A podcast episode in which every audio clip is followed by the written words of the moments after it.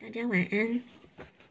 我今天要朗读的是帕坦加利的瑜伽经第二篇练习篇第九章。由于过去累积、过去经验的累世传流传，对生命产生了执着，即使聪明人也一样。接下来的障碍是对生命的执着。这里我们也可以找到再生的本性线索。许多西方人不相信轮回之说，他们认为一旦死了，一切就结束了。但是瑜伽哲理提醒我们，所有的知识都来自经验，没有经验，我们就无法了解或学习任何事情。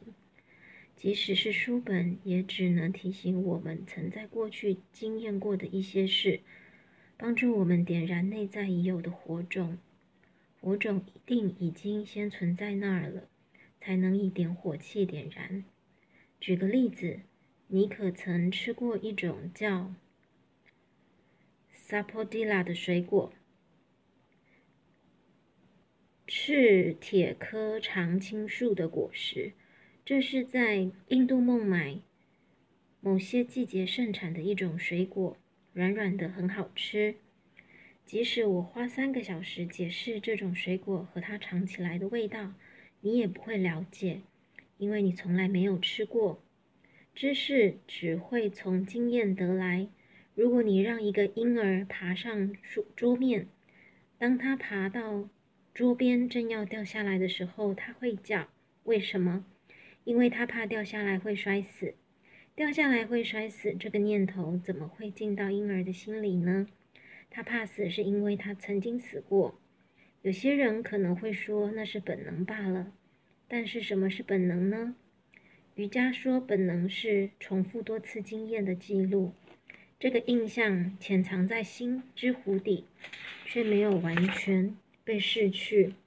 不要以为你曾经忘了什么事，其实所有的经验都被储存在心里，在适当的时机会再度浮现。当我们习惯性的重复做一些事，且延延续了很久，做这些事就会变成习性。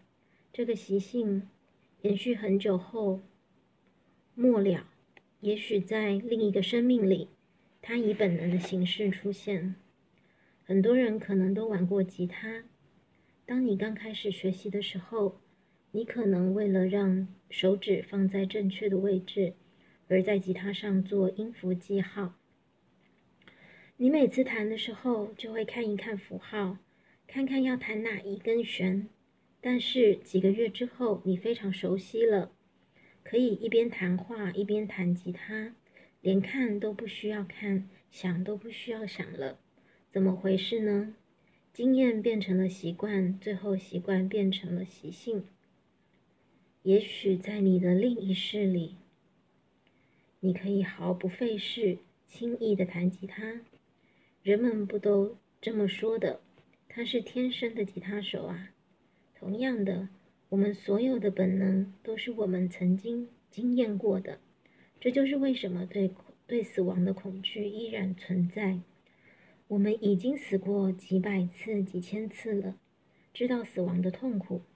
所以，一旦进入一个身体，我们会很爱它。且害怕离开，因为我们对他有了感情的执着依恋。有些人有很老很老的车子，像一九四三年的道奇车，即使给他们最新的道奇车，他们也不想要。